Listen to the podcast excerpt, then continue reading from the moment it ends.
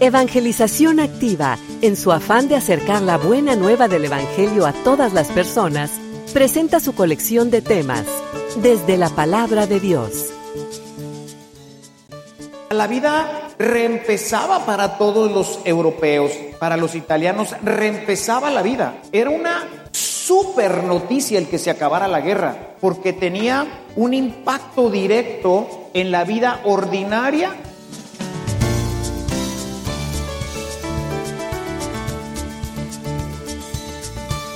Este servicio te llega gracias a la aportación económica de nuestros suscriptores.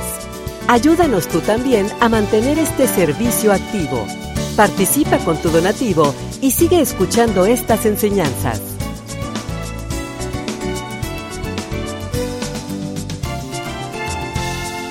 Esperamos que al escucharlos, la semilla del Evangelio dé fruto en tu corazón.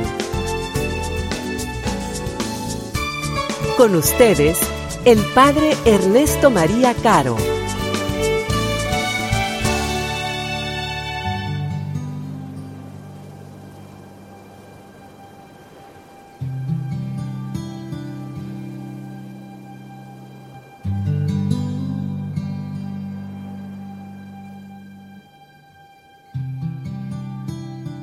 El primer día después del sábado, muy de mañana, llegaron las mujeres al sepulcro llevando los perfumes que habían preparado.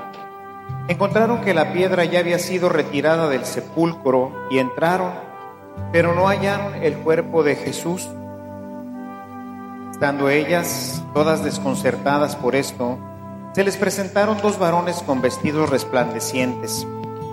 Como ellas se llenaron de miedo, inclinaron el rostro a tierra. Los varones les dijeron, ¿por qué buscan entre los muertos al que está vivo? No está aquí, ha resucitado.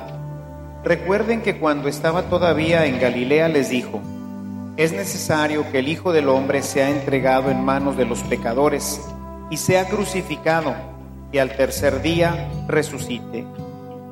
Ellas recordaron sus palabras. Cuando regresaron del sepulcro, las mujeres anunciaron todas estas cosas a los once y a todos los demás. Las que decían estas cosas a los apóstoles eran María Magdalena, Juana, María la Madre de Santiago y las demás que estaban con ellas. Pero todas estas palabras les parecían desvaríos y no les creían. Pedro se levantó y corrió al sepulcro. Se asomó, pero solo vio los lienzos y se regresó a su casa asombrado por lo sucedido.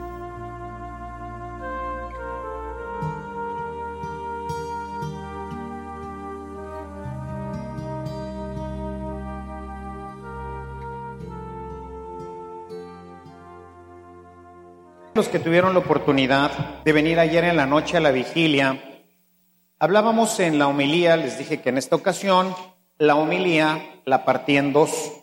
Una en el momento de la resurrección, en donde eh, nos preguntábamos, cada uno de nosotros, la idea, la tarea era, pues, ver qué efecto había tenido en nuestra vida la resurrección de Jesús. Es, un, es algo que ya ocurrió hace dos mil años y que nosotros los cristianos, pues ahora vivimos, reconocemos, experimentamos o deberíamos de experimentar a partir de nuestro bautismo. Más aún, más, no solamente los bautizados, ha sido un evento que impactó completamente a todo el ser creado, a todo lo que Dios había creado, tuvo un impacto tremendo, no solamente en el ámbito espiritual, sino en todos los ámbitos. ¿Cómo te ha impactado a ti? Era la idea de ayer en la noche. Tratar de reflexionar un poco cómo nos ha impactado esta acción que Jesús hizo. Les decía que es muy posible que por la falta de evangelización que hemos sufrido en nuestra iglesia, pues el impacto sea mínimo, aunque existe, pero a lo mejor ni siquiera somos conscientes. Y en esto, al no ser conscientes, no permitimos que se desarrolle completamente nuestra vida.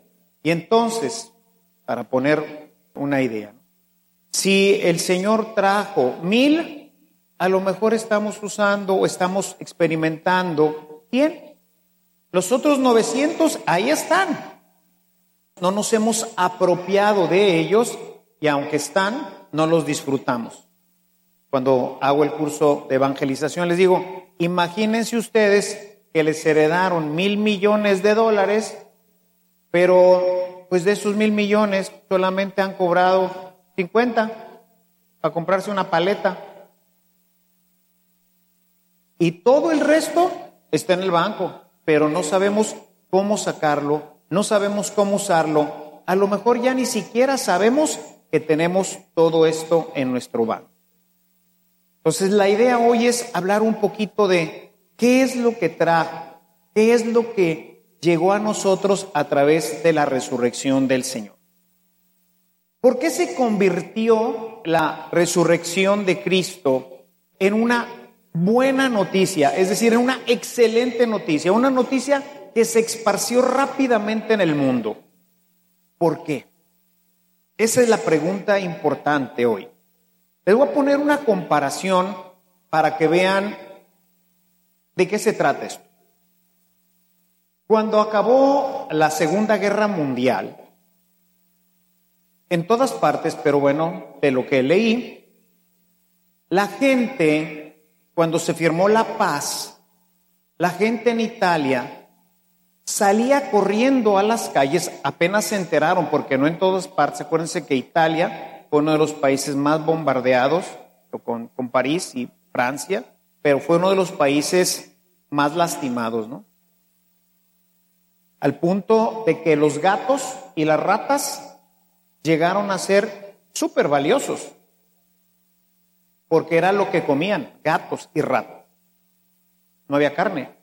Todo el alimento se lo llevaban los soldados. Entonces fue una época en Europa terrible. No todos ya tenían el radio, apenas había iniciado. No todo mundo tenía como ahorita que lo tenemos en todas partes. No había internet. Entonces, los que iban conociendo la noticia, se firmó la paz, se firmó la paz, y salían corriendo a las calles como locos, gritando, nos hemos rendido, se ha hecho la rendición, se ha firmado la paz. Y se hacían unas tremendas fiestas en los pueblos apenas llegaba la noticia. Que fijan, era una noticia que impactaba la vida de los que vivían ahí. Se acababa el hambre. Se acababa el perder hijos en la guerra. Se acababa la zozobra en la noche cuando se escuchaban las sirenas que venían a bombardear. O sea, la vida reempezaba para todos los europeos, para los italianos, reempezaba la vida. Era una super noticia el que se acabara la guerra, porque tenía un impacto directo en la vida ordinaria de toda la gente, ¿cierto? Era una excelente noticia. Resucitó Jesucristo. Ah, bueno. ¿Y qué, qué pasó? No, pues resucitó. Ah, pues qué interesante, hombre, qué, qué bueno por él, ¿no? Pero en tu vida, en tu casa, en tu familia, ¿cuál es el impacto de esto? Y esto impacta aunque tú no lo sepas. Voy a hablar de los bautizados. Que hoy nuestros bautizados no saben esto o no me da la impresión de que lo entiendan y por eso no lo comunican. Por eso no se esparce la noticia, porque ha dejado de ser buena noticia, porque ni siquiera sabes qué es lo que pasó, qué es lo que ocurrió con la resurrección del Señor. Habría muchísimas cosas que decir. Voy a mencionar algunas de ellas para ilustrarnos un poquito. Quisiera empezar quizás con la más importante. Está en Juan, en el capítulo 8, en el verso 31. Quizás pudieran poner ahí una nota en esta homilía. Porque esto es lo que tú tienes que usar. Bueno, primero tienes que saber que esto pasó en tu vida.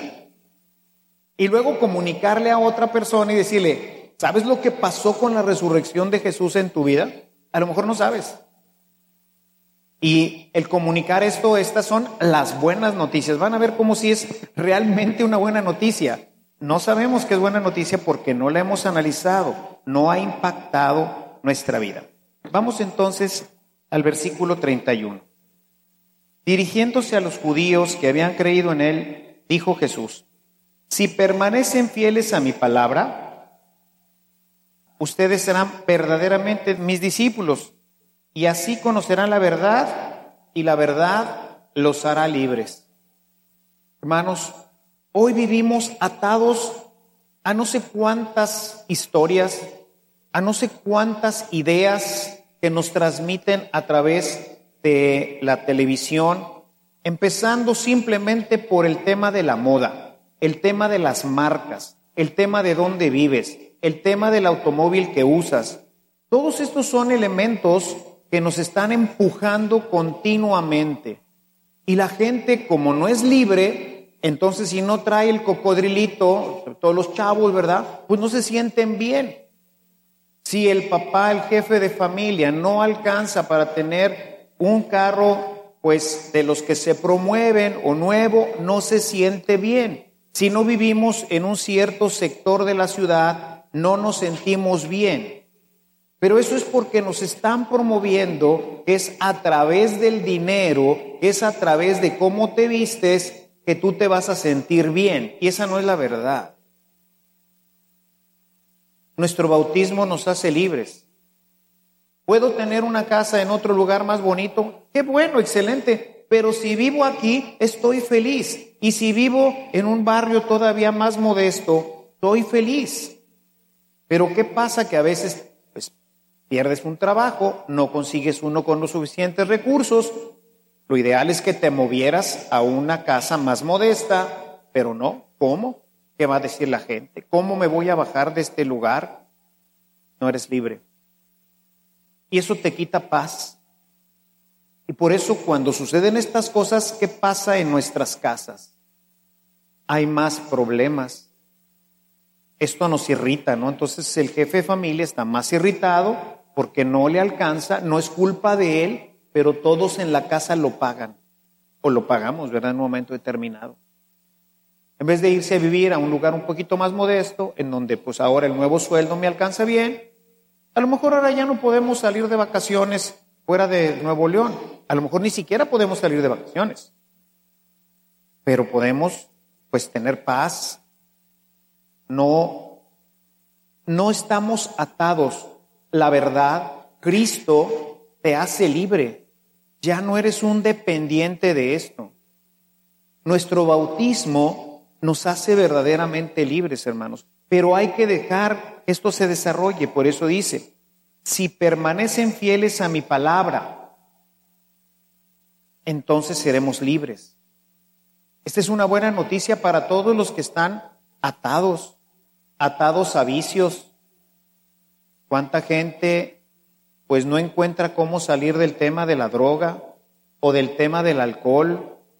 Y hoy hay otras otras adicciones, pornografía, una terrible adicción. Hoy tenemos la ludopatía, el tema de los juegos de azar, todos los casinos que pululan hoy en nuestra ciudad. Jesús te ha hecho libre es el primer impacto. Vean lo que dice en el, en el versículo 36 de este mismo capítulo. Dice, el esclavo no permanece para siempre en la casa, mientras que el hijo sí. Por eso, si el hijo les da la libertad, serán verdaderamente libres. Jesús al resucitar impactó en el ámbito del ser humano para hacerlo libre, para no estar condicionado ni a la moda, ni al dinero, ni al lugar donde tú vives, ni a lo que te causa o no placer, al sufrimiento o al no sufrimiento. Hermanos, créanme, podemos ser verdaderamente libres. Jesús rompió todas las cadenas que nos ataban en este mundo para que tú y yo seamos libres. Y eso es un signo de felicidad. de paz, de alegría en tu hogar, en tu ámbito. No estoy hablando de venir aquí a misa y aquí sentirnos bien padre y cantarle al Señor. No, estoy hablando de tu casa, de tu barrio, de tu relación con esposa, hijos, padres, compañeros de trabajo. De eso está hablando Jesús, de una verdadera libertad. Por eso es buena noticia. Y hay que dársela a todo el que esté oprimido, el que esté viviendo estas situaciones que creo que hoy en día como dice el refrán, ¿verdad? El más pelón se hace trenzas, ¿verdad? O sea, el que menos algo tenemos de estas adicciones o de estas cadenas que nos atan desde la moda, desde el pescadito y no el pescadito y la copita y dónde vivo y qué uso y cómo me... Todo esto, esto es una verdadera esclavitud y el mundo sigue empujando. Todo lo que vas a ver en televisión, en el radio, en internet, tiene este objetivo porque tiene que ver con gastar, gastar, gastar, gastar, gastar, gastar, gastar, gastar. El cristiano es libre. Dice Pablo, he aprendido el secreto a vivir en la abundancia y también en la escasez. Hoy tengo, hombre, excelente, voy a comer al mejor restaurante de Monterrey y gasto ahí mil pesos porque los tengo y se los voy a dar a mi familia y los voy a disfrutar y voy a echar una comida que a lo mejor va a ser la única vez en mi vida. Aquí lo tengo y hoy quiero gastármelos en eso. Hoy tengo 50 pesos. Pues váyanse a comprar aquí un kilo de frijol, un poco de tortillas. Te traen cuatro o cinco chiles porque nos gusta eso mucho. Y eso vamos a comer hoy. Oye, no vamos a ir ni siquiera a los tacos de aquí a la esquina. No, no alcanza. Ah, no importa. Pero ahí convivimos, compartimos. He aprendido el secreto a ser feliz. Cristo me hizo libre. ¿Puedo ir y gastarme 10 mil pesos en un restaurante? Sí, aquí los tengo. Traigo nomás 50. Como tortillas, mis frijolitos, rico con mi familia. Compartimos, nos gozamos, nos divertimos esa tarde, sáquense las cartas de la lotería, ¿verdad? Y como compramos frijoles, pues órale, frijolitos no los cuestan todos, ¿verdad? Dejen aquí unos poquitos para la lotería. Total, mañana los cosemos, ¿no? La verdad nos hace libres. Jesús te hace, dice, y si Jesús te hizo libre, eres verdaderamente libre. Y eso hizo cuando resucitó rompió las cadenas de la muerte, que era lo más difícil, y lo hizo. Dice San Pablo que por un hombre entró la muerte, pero por otro entró la vida. Romanos 5:12. Dejo esta así para explicitar un poquito este tema. Hoy, hermanos, nuestra vida a partir de la resurrección de Cristo en esta libertad y en este haber roto las cadenas de la muerte y de todo lo que esto implica, trajo para nosotros un cambio sustancial en cómo apreciamos la vida. Dice en Romanos 8:18 que todo el sufrimiento que podamos tener en este mundo en nada se compara a lo que Dios ha prometido para nosotros. Es decir, el sufrimiento que ordinariamente para la gente es algo terrible, para el cristiano no lo es. Y hermanos, todos vamos a pasar por ahí. Desde una gripa feroz hasta no sé que venga más adelante. Cáncer de huesos, terrible, y tantos cánceres y tantas situaciones difíciles que vamos a pasar. Digo, a menos de que Dios les conceda o nos conceda el morir de un infarto o en un accidente así, donde la muerte sea instantánea. Ordinariamente nuestros procesos de muerte son difíciles, porque el cuerpo desgastado pues empieza a batallar. Todos pues tenemos ya estos problemas, ¿no? Como les he comentado que decía un buen amigo mío, y después de los 60 años no te duele nada, quécate, a lo mejor ya estás muerto. ¿ah? Después de los 60, ay, que si me levanté, que si la espalda, que si el pie, que si la grura, que si no se queda. Es decir, todos vamos a sufrirlo, todos vamos a experimentar la vejez.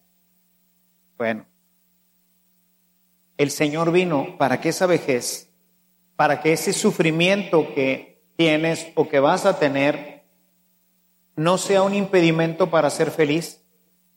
Dios va a obrar en tu corazón para que así como te ha liberado también de estas necesidades que nos crea el mundo y te hace libre ante estas necesidades, así te haga también libre ante el dolor.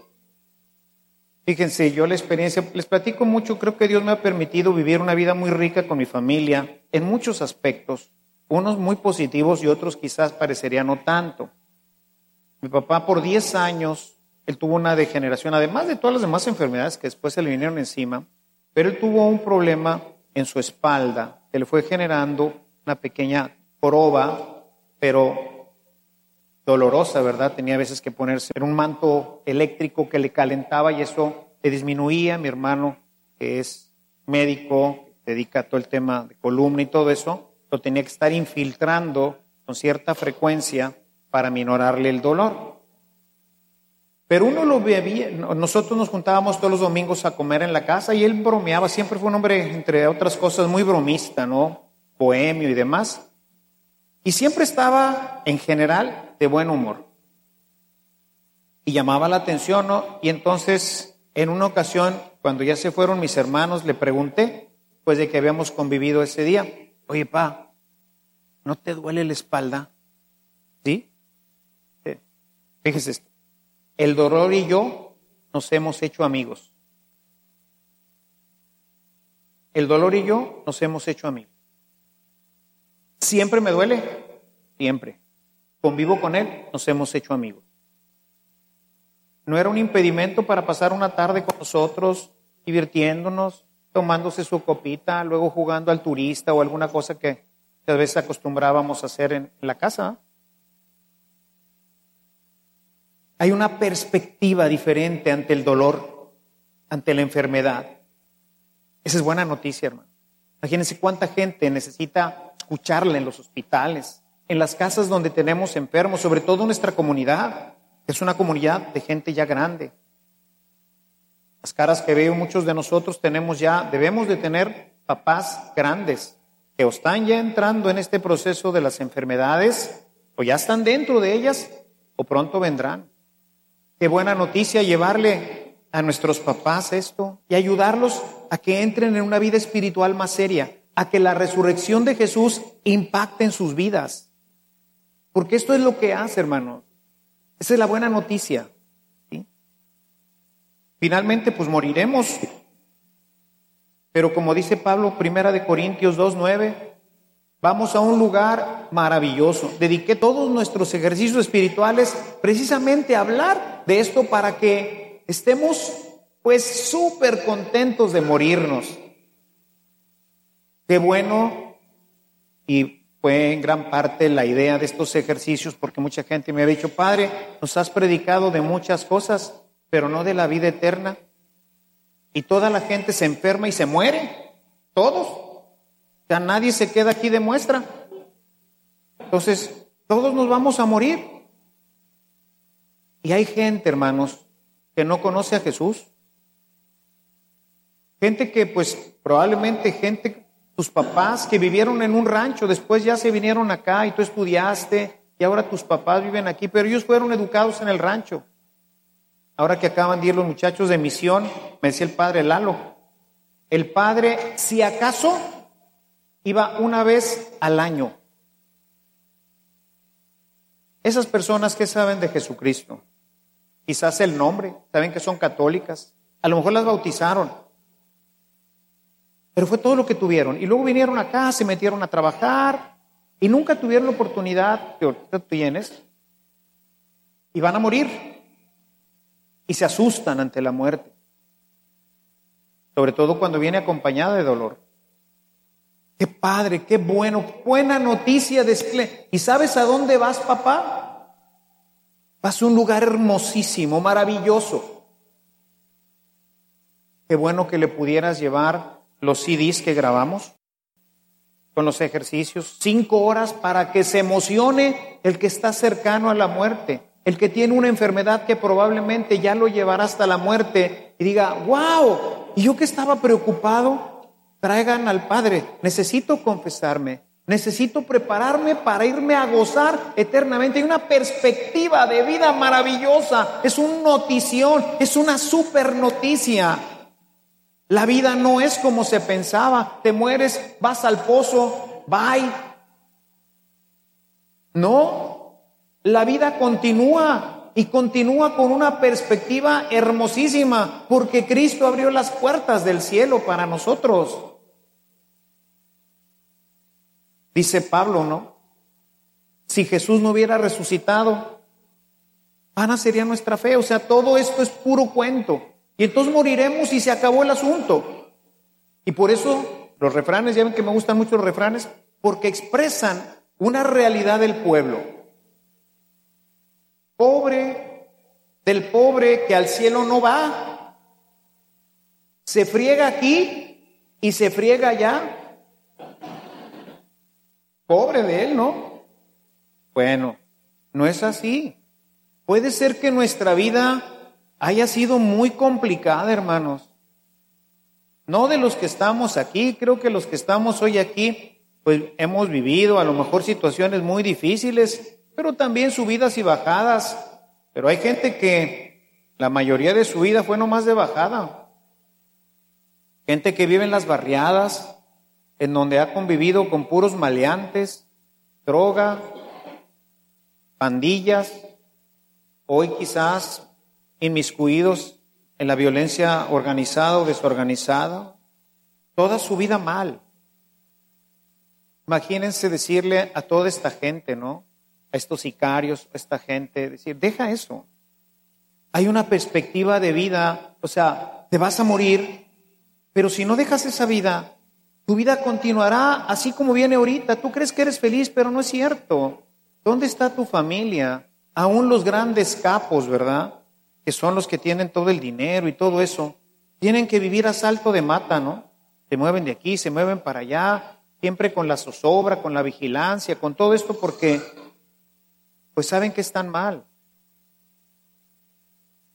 Hay una nueva perspectiva, hay una buena noticia. La vida no termina aquí, hermano. Va al cielo. Jesús lo prometió y decíamos ayer que uno de los elementos más importantes de la resurrección de Cristo es que Él dijo que resucitaría, pues lo hemos escuchado en el Evangelio. Y si se cumplió, quiere decir, todo lo demás también a su momento se va a cumplir. Me voy a prepararles un lugar en la casa de mi Padre en donde hay muchas moradas. Y ahí van a vivir conmigo eternamente. ¡Wow! ¡Qué noticia! Díganselo a un muerto. Díganselo a una persona que toda su vida ha sido de bajada. De repente saber que aunque toda mi vida ha sido bien difícil, gente que nació con enfermedades congénitas, que no ha sido fácil su vida, saber que cuando resucite su cuerpo será un cuerpo nuevo, perfecto, maravilloso, que no tendrá ceguera, que no tendrá poliomielitis, que no tendrá todas estas enfermedades que hoy pues lo hicieron una persona minusválida, y saber que ahora tendrá sus dos pies, sus dos manos, sus dos ojos, que será más perfecto que todos los que ahorita estamos aquí en el mundo. Qué buena noticia, ¿no? Son verdaderamente buenas noticias, ¿no? Un lugar sin sufrimiento. Apocalipsis 21, 4. Podremos amar con un corazón nuevo. O sea, la forma de amar ahora se hace diferente. Nosotros leemos en Romanos 5:5 que Dios ha derramado su amor en nuestros corazones. Es decir, ahora amamos con el mismo amor de Dios, no con el amor humano. Eso quiere decir que nuestras relaciones pueden cambiar drásticamente. La relación con mi esposa debe cambiar drásticamente. La relación con mis hijos cambia radicalmente. Mi relación con la gente con la que convivo cambia radicalmente porque ahora amo, tengo una posibilidad nueva de amar, que es amar con el Espíritu Santo. ¿Y a qué me lleva esto, hermanos? Esto me lleva a un amor sin límites. Primera de Corintios 13, 4, 7. El amor lo cree todo, lo espera todo, lo soporta todo. El amor no pasa nunca. El amor no es envidioso, no es egoísta, es servicial. Es un amor diferente. Por eso el cristiano ama de una manera diferente. Por eso el cristiano mantiene una relación con su esposa y con su esposo diferente. Por eso ama a sus hijos con un amor diferente. Por eso se lleva con sus amigos e incluso con sus enemigos de una manera diferente. ¿Por qué? Porque no ama con el amor limitado que teníamos antes de la resurrección. Ahora podemos amar con un amor perfecto, pleno en Cristo. Capaz de perdonar a tu hermano con el que no llevas buena relación, con tu vecino. Díganme los esposos que están aquí si no han tenido problemas y si no han tenido que perdonarse. ¿Y cuántas veces vamos guardando ahí? Sí, te perdono, pero no se me olvida, ¿verdad? Pues entonces no has perdonado de verdad. Vas a esperar el momento para sacarlo y decir, ¿te acuerdas aquella ocasión? Amor, pero eso pasó hace 20 años. Pues sí, pero ahí lo tengo guardado, ¿verdad? No se me olvida. Bueno, la buena noticia, chicas, es que Dios viene a borrar esa memoria para que no te acuerdes más como Él. Dice la escritura que Dios no se vuelve a acordar de nuestros pecados. Es verdad, lo que hizo tu esposo o lo que hicieron los esposos o con los hijos, pues fue un pecado, fue algo malo, fue algo que me lastimó. Pero en Dios, que ama de una manera especial, se le olvida. Vas, pides perdón, te reconcilias, ¡pum! Se acabó. Ya no se acuerda de nada así también tiene que ser con nosotros. Por eso, ¿qué dice la Escritura? ¿Cuántas veces tengo que perdonar? Mateo 18, 22. Siempre. 70 veces 7. Siempre. ¿Por qué? Porque así es Dios. Pero ¿por qué puede hacer eso? Porque ama con el mismo amor que tú y yo podemos amar, con el amor del Espíritu Santo. Por eso nos vamos a seguir hiriendo Sí. Es creo irremediable, porque somos humanos. Y si no nos falla una cosa, nos falla otra. Y pues hoy viene de malas. ¿Por qué? Porque me agarró el tráfico. Además mi jefe me regañó y me salieron malas cosas en el trabajo. Y bueno, sí, la buena noticia de Cristo y que es muy bien, pero hoy tuve un día malo. Y ojalá hubiera salido el perro a recibirme, pero no tengo. Porque si hubiera salido el perro, le doy una patada y ya me desquito, ¿ah? Pero salió la esposa, madre de Jesucristo. Pues ya le llegó. ¿Así es o no? Y le pasa a las mujeres también. Mal día, se quemó la sopa, los huercos tiraron no sé qué rollo, quebraron no sé qué cosa, la vecina le aventó otra vez la basura. Cuando llega el marido, quiere agarrar y morder a alguien, pero no ha podido porque no se le presentó la oportunidad. Pero llegó el marido. Hola, mi vida, ¿qué tiene Yo, ¿verdad? ¿Qué hice, verdad? No, no hizo nada. Perdóname. Se borra el cassette. No es, ¿y te acuerdas aquella ocasión que viniste de mal humor a la casa? ¿Hace cuántos siglos? No, ya, se acabó.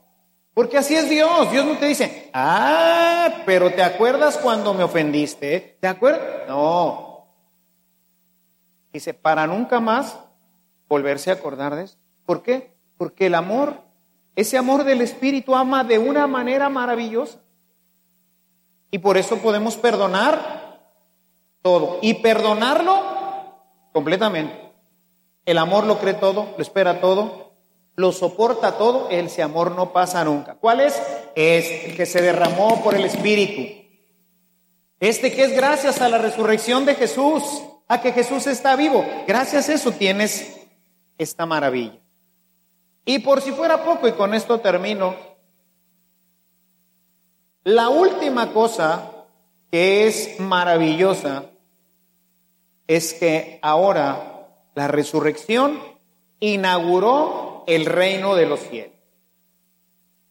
¿Qué quiere decir esto? Quiere decir que no me tengo que morir para vivir en el cielo. Puedo empezarlo a vivir, como dirían los gringos, right now, ahora mismo. ¿Y esto qué quiere decir? Entre otras cosas, valdría la pena nomás revisar lo que es Mateo capítulo 5, los versículos del 4 al 11. Quiere decir que los pobres son bienaventurados. No, Padre, los pobres esos siempre están fregados. Sí, anteriormente. Pero por la presencia de Dios en tu vida, por esa inauguración que impactó al mundo, se estableció el reino. Y en el reino, el pobre, el pobre no se la pasa mal. Bienaventurados los pobres, porque de ellos es el reino de los cielos. Y ya hice toda una catequesis sobre qué implica y qué quiere decir bienaventurados los pobres.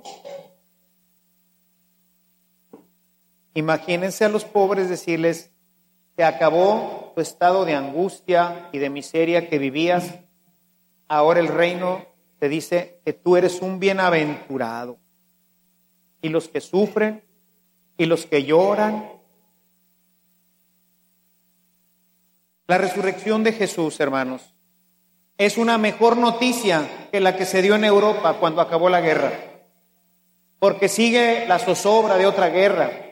Y han pasado guerras y guerras y guerras y buenas noticias que van y vienen. Esta es perenne. Quien vive esto sobrevivirá también una guerra. Hoy vivimos una guerra. La guerra de los precios. ¿Cuándo se acaba la guerra de los precios? Cuando tú crees en Jesucristo. Ahí se acaba la guerra. Que subió, bueno, pues ahora ya no me alcanza, ¿verdad? Como dicen, no es que esté muy caro, es que ganas poco, ¿verdad? Todo. Así es. O sea, lo que antes te alcanzaba para comprar un automóvil, pues ahora ya no te alcanza, ¿no? En mi tiempo un Volkswagen costaba 18 mil pesos. Mi primer carro me costó 3.200 pesos. Ahorita no compras una llanta. Y penitas me lo entregaron y me fui de vacaciones con cuatro amigos a la playa. Carcachita 10 años para atrás. Pero jalaba. Tú no compras una llanta los precios se dispararon, en fin. Y luego,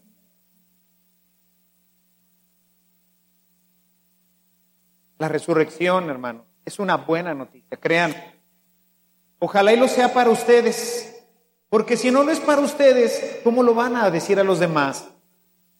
Las personas cuando fueron a dar la buena noticia de que se había acabado la guerra es porque ellos la sufrían. Y ahora ellos ya no iban a comer gatos, ya no iban a comer ratas, iban a poder volver a comer ganado, conejos, iba a volver la cría de conejos.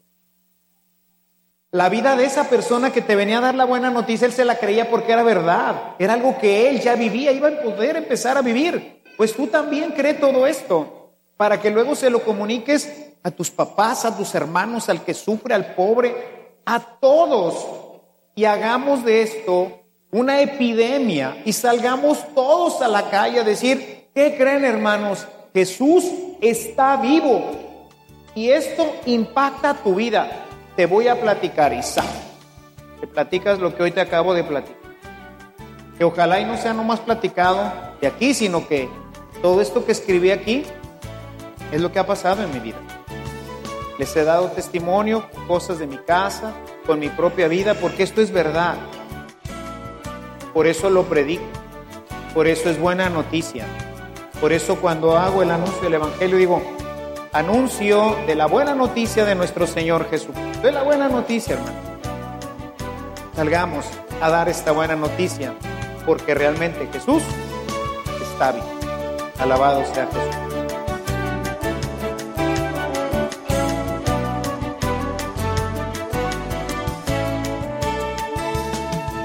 Si esta reflexión ha sido de utilidad para su vida espiritual, Le invitamos a visitar nuestra página en internet www.evangelizacion.org.mx, en donde encontrará otros temas que seguramente continuarán produciendo fruto en usted. Que la paz de Jesucristo permanezca en usted y toda su familia, y que la ternura de María abrace su corazón.